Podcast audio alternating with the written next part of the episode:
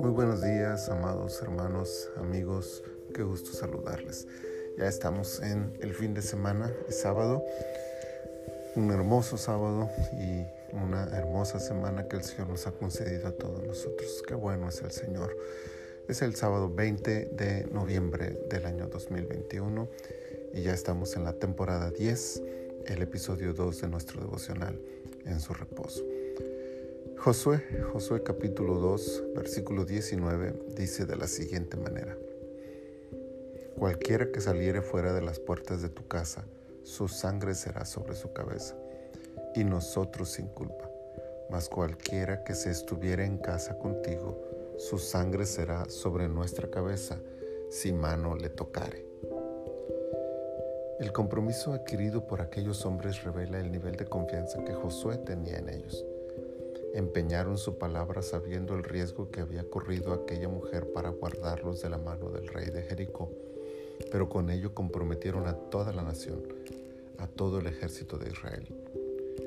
La única condición que le pusieron a Raab para hacer válido su compromiso fue que la casa fuera fácilmente identificable y que solo quienes estuvieran dentro de la casa serían salvados de la muerte.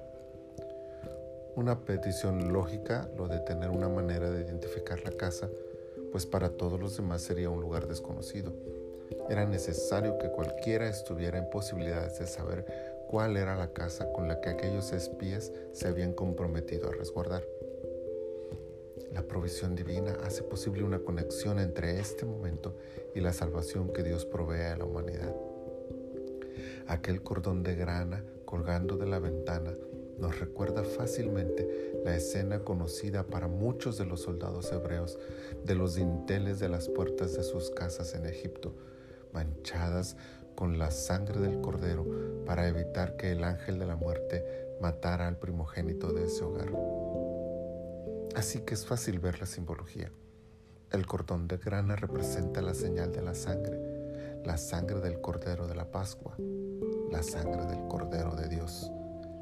Pero una vez más, el rescate ofrecido por Dios para todo ser humano tiene su validez y aplicación solo sobre aquellos que estén dispuestos a recibirlo.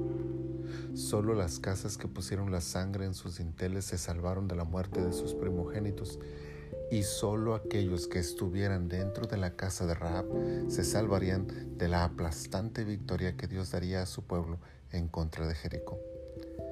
Había que estar dentro de la casa para salvarse la casa con el cordón de grana. Hoy la verdad escondida en esta historia sigue vigente.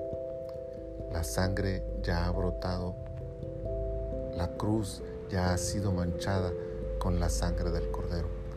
Ya está disponible el perdón, la salvación y la vida eterna para el que desea adquirirla. Solo hay que estar dentro de la casa. Hay que venir a Él en fe.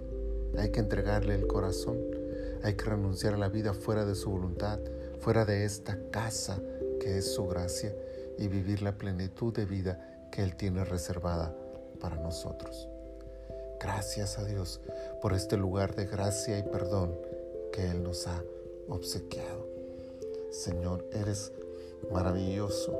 Te adoramos en esta hora, te honramos, te exaltamos, te glorificamos. Recibe, Señor, nuestra gratitud y nuestra adoración. Eres bueno con nosotros. Gracias te damos. Bendice, Señor, este día.